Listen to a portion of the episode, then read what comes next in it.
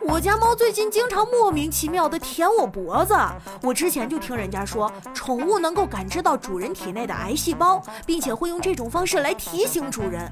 于是我就去医院做了检查，结果发现我家猫只是单纯的变态而已。我操！哎呀，防不胜防啊！欢迎光临，请。俗话说得好，干一行爱一行，而我是干一行，发现自己不适合一行。我这心呐，拔凉拔凉的，我拿着个腾腾。你好，我是昨天和你一起打麻将的那个女生，我找朋友要的你电话，很冒昧打扰你。这，难道是喜欢我？啊，你好，请问有什么事吗？啊，不是，我想起我最后一把那个妖姬是暗杠，你少给我四十，微信转账可以吗？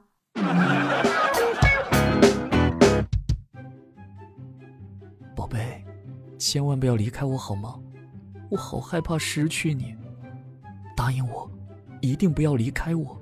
宝贝，你怎么突然这么深情啊？哦，刚刚年费会员不小心充到你账号上了。我信你个鬼！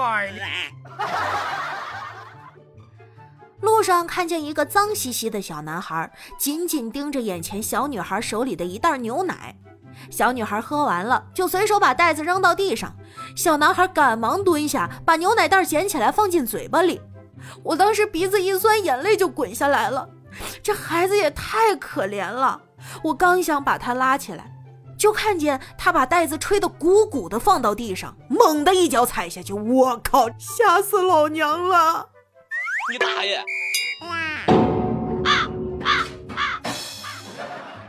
哎，上次你说男朋友背着你聊骚，后来怎么样了？你要分手不？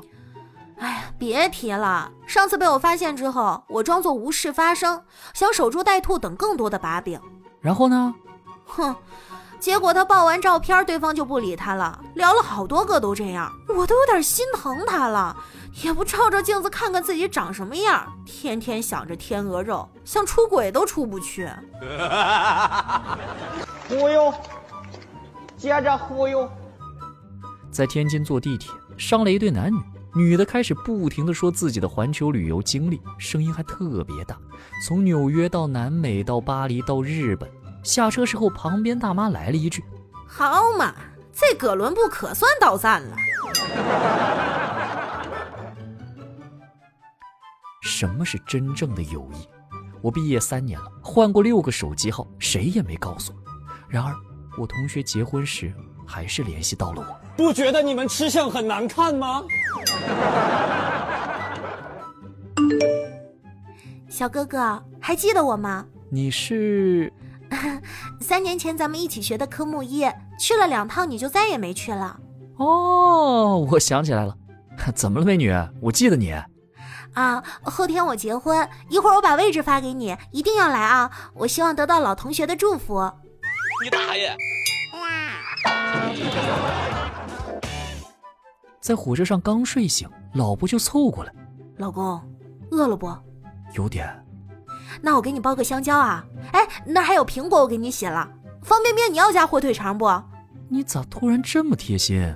你不吃啊？”“ 还有半个小时就到站了。”下车拎着累，我和女儿下了车下馆子吃。我这心呐，拔凉拔凉的。为什么成年后孩子都很少与爸妈聊天呢？唉，因为我们希望告诉爸妈的都是好消息，而遗憾的是，生活里没有这么多好消息。去超市啊，你会听到好多好消息的。